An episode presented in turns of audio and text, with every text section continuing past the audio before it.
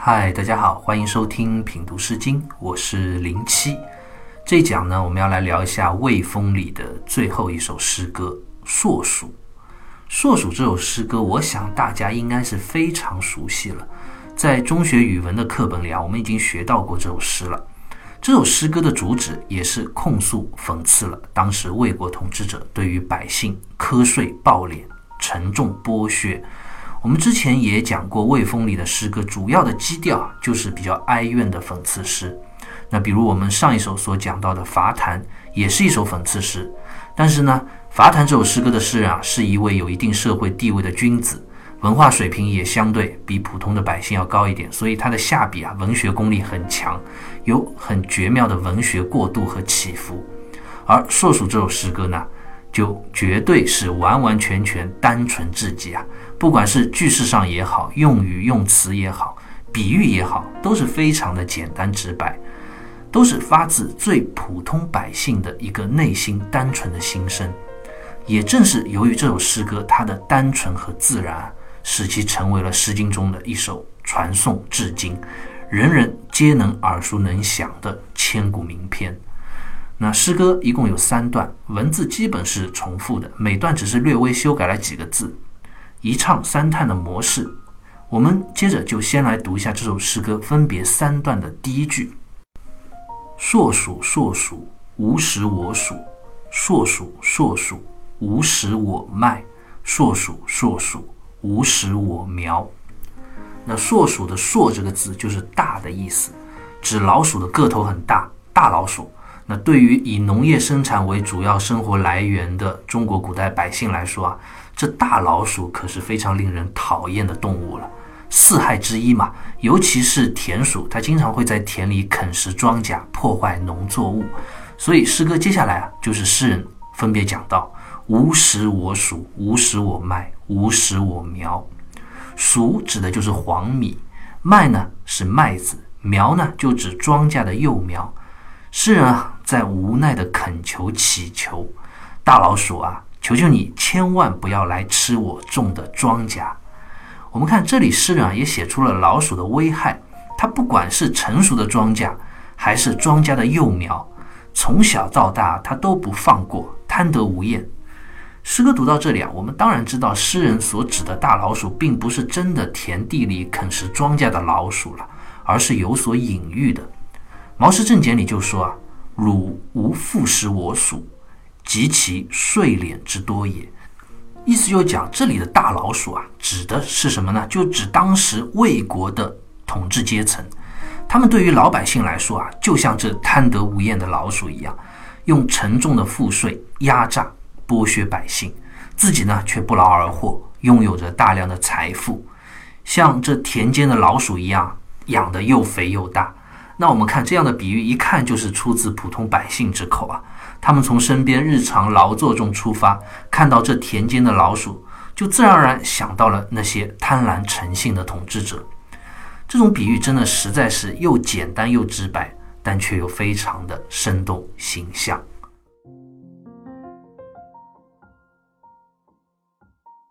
好，刚刚我们读了诗歌分别三段的第一句，诗人将统治者比喻成田间硕大的老鼠，用沉重的赋税啊。剥削蚕食着自己的劳作成果。其实我们之前也讲过，税收本身并不是坏事。一个国家要正常的运作，统治者要合理的规划治理社会，税收是一种最广泛使用的手段和方式。那主要的问题是一方面，你的税收啊，应该要考虑百姓的承受能力，不能过重；其次是百姓们既然已经上缴了税收，也应该得到相应的回报。比如社会的长治久安、太平和稳定，而偏偏呢，当时魏国的百姓啊，不仅承担着极其沉重的赋税，统治者们拿了这个税收的财富啊，也毫无作为，完全就是不劳而获，令人无奈而怨恨。所以诗人接下来在诗歌分别三段的第二句啊，就将这点详细的描写出来了：三岁贯鲁，莫我肯顾；三岁贯鲁。莫我肯得，三岁贯鲁；莫我肯劳。三岁贯鲁的这个“女”字啊，通“鲁”，也就是你的意思。冠这个字啊，是宦的假借字，就是宦官的宦，它表示侍奉、奉养之意。这里诗人就在说了：“你这个大老鼠啊，我供养你、侍奉了你三年。当然，这里的三年是一个虚数了，指的就是许多年之意。原来这个统治者官员啊，在这里已经为官治理了许多个年头了，然后每年呢都收百姓这么多的税收。那问题就来了，他收了这么多的财富。”索取了那么多，那作为一位统治者，他有没有给到百姓应该有的回馈呢？莫我肯顾，顾就是回头看的意思。别说给我们百姓回馈了，他连看都不愿意看我们一眼。那接下来两段讲到莫我肯得，莫我肯劳，也是相同的含义，而且在用字上也是层层深入。德这个字在这里做动词用，也就是施以恩德的意思。劳呢，就是慰劳之意，意思就讲你在这里为官多年，收敛了我们百姓如此多的劳作成果，但你呢，却一点为政的功绩都没有。别说没有为政的功绩了，也一句感恩的话也没有。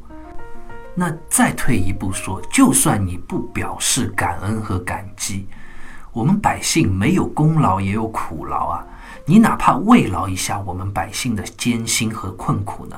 连这点最基本的安慰也丝毫不见，从来不考虑我们百姓的疾苦贫困，只知道不停的索取，不停的剥削，贪婪又狡诈，自私自利，真的是令人憎恨无比。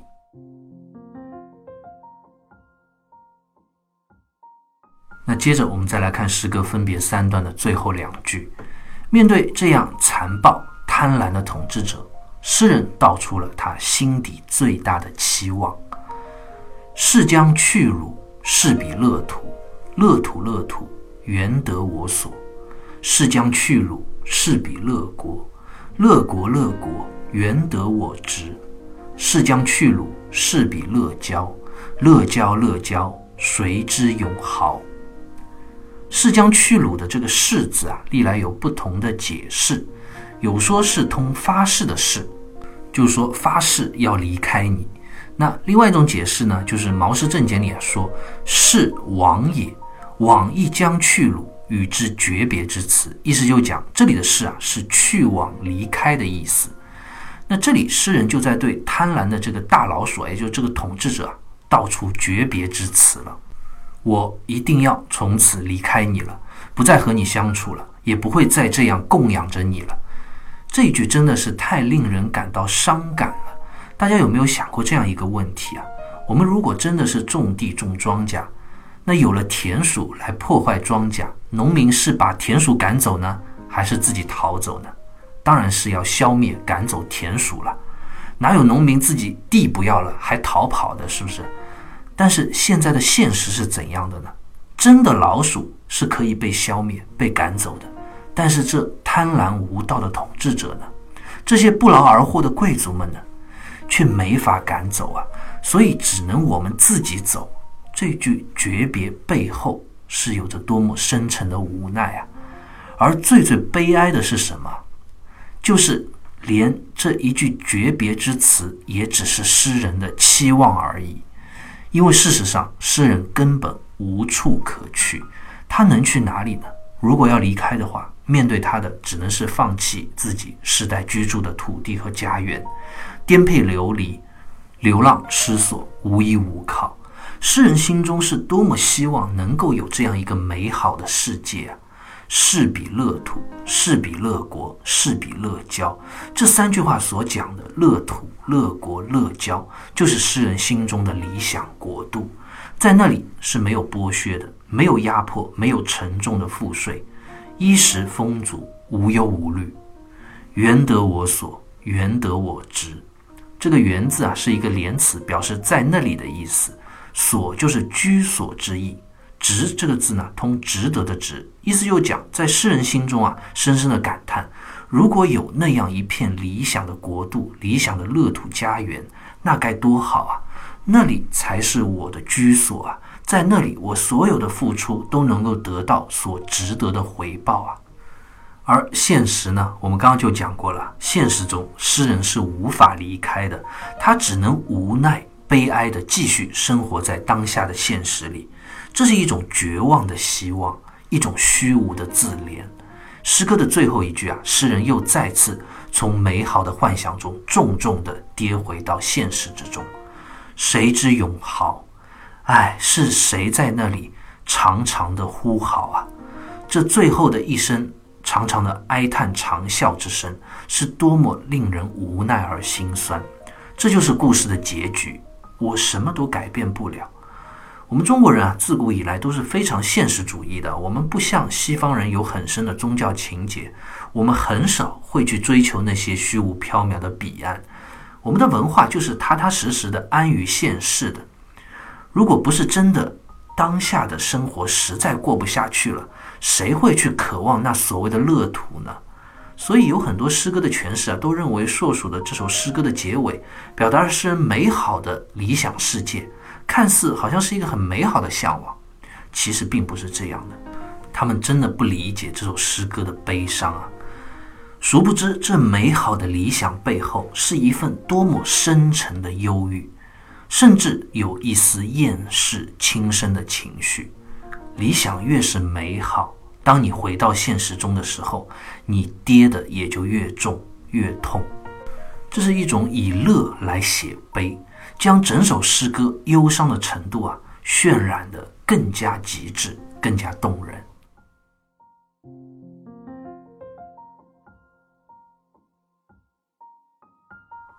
硕鼠这首诗歌读到这里啊，我们就读完了。诗人虽然用字单纯质朴，但其中呢也表达出了忧伤无奈之情。这样的感情啊，回荡千年，感人至深。由此，我们也可见当时魏国统治者对于百姓的苛税之重啊。中国古代和我们现在不一样，我们现在政府的税收很大一部分都是来自于商业，但是在古代啊，商业是不发达的，国家主要的收入就是来自农业，所以农民是赋税最重的一个群体，也是最苦的一个社会阶层。我们在谈到古代社会的税收之重啊，一定会想到一篇很熟悉的文章，就是唐代的文学家柳宗元所写的一篇《捕蛇者说》啊。这里面就讲了一个非常生动的故事，说当时啊，柳宗元被贬到永州当官嘛，当地有一种毒蛇，剧毒无比。怎么个毒法呢？只要这个毒蛇啊，它经过的地方啊，所有的花花草草、草木都会干枯而死。那如果是野兽或者人啊，被它咬到一口，那绝对是无药可救、必死无疑的。但是呢，这种毒蛇啊，它也有用处，就是杀死它之后啊，可以用它入药，以毒攻毒，可以用于治疗非常重的病症。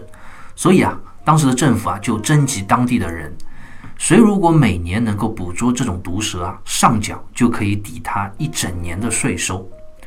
然后呢，柳宗元就在当地啊遇到这么一个人，他祖上三代都是做捕蛇这个差事的。那柳宗元就问他：“哎，你挺有本事啊，捕蛇的技术很好嘛？”那结果这个人就说啊：“其实捕蛇啊，并不是这么容易的，非常危险的。他祖上三代啊，他的爷爷、他的爸爸都是在捕蛇的过程中最后被蛇咬死的。那他自己捕蛇多年啊，也有好几次都险些丧命。”那柳宗元就有点同情他了嘛，就跟他说：“既然这么危险，你要不要换个工作啊？那我来帮你安排一下。”那他作为官员嘛，也是体恤百姓。结果这个人啊，却断然拒绝他了。这个人说了一段很心酸的话，他说：“我家在这里世世代代捕蛇，已经六十年了。从前啊，我的祖父，就我的爷爷，住在这里的时候啊，和他一起住在这里的邻居。”现在十户当中啊，已经剩下不到一户了。那和我父亲那一辈一起住在这里的邻居人家们呢，现在十户当中啊，也不到两三户了。那和我一起住在这里，我住了十二年，那我的这些邻居呢，现在十户当中啊，也不到四五户了。那这些人家去哪里了呢？不是死了，就是逃离迁走了。这些邻居为什么死的死，走的走呢？因为啊，税收太重了，重到他们把家里的土地所产出的所有的粮食啊，都拿出来上缴，还不够交足税收。所以最后等待他们呢，只有是饿死或者流浪逃亡。而我呢，我虽然是捕蛇嘛，也是非常危险的，随时有可能丧命，但是我却由于捕蛇这个差事才活了下来，因为我每年只要冒着生命危险去捕一次蛇，就可以免去一整年的赋税。我一年也就这样冒死一次两次，而我的这些邻居们呢，他们却天天要面对着交不出赋税、家破人亡的这种威胁。这两者之间啊，我觉得我还是选择捕蛇更好一点。所以柳宗元他听了这个话之后，就引用了孔子的一句话，他说：“苛政猛于虎啊！严苛的政治和沉重的赋税，真的是比那些毒蛇、比那些老虎都要恐怖。”每天都在蚕食着百姓的一切，甚至是他们的生命。我们回过头再看《硕鼠》这首诗歌，不正也是如此吗？虽然诗人用硕鼠、大老鼠来比喻贪婪的统治者，但我想在诗人的心中啊，硕鼠可比那些统治者可爱多了。他们虽然也啃食庄稼，影响农业，但至少啊，老鼠还是能对付的，还是能消灭的。而那些横征暴敛的统治者们呢？却是怎么样也甩不掉的，这是最让人感到无奈和悲哀的。那我们到这里已经将《魏风》里的诗歌啊都读完了。我们在讲到《魏风》诗歌一开始就提到过，魏国这个国家在地理上来说啊，它先天是比较贫困陋矮的。虽然它本来先天的条件就比其他国家要差，但是先天条件不行，并不是最重要的原因。方玉润在《诗经原始》里就讲了：“汤以七十里，文王以百里，足以阵亡。魏地纵漏，何止百里？盖其师在贪残且破疾耳。”意思就讲，以前商朝的开国君主汤和周朝的开国君主周文王，他们的土地不过百里啊。汤只有七十里，周文王也就百里土地。但他们的贤德治理啊，却能够让这百里土地上的人民啊，生活也非常富足，非常团结一致。那魏国虽然小，但也不止百里吧？那魏国之所以造成了这么多人民的贫苦哀怨，以及最终走向了灭国的命运，并不在于他的土地先天就非常的贫瘠矮陋，完全是因为统治者们他们贪婪。残忍、治理无道所导致的呀。好，关于《硕鼠》这首诗歌，我们就先聊到这里，下期再会。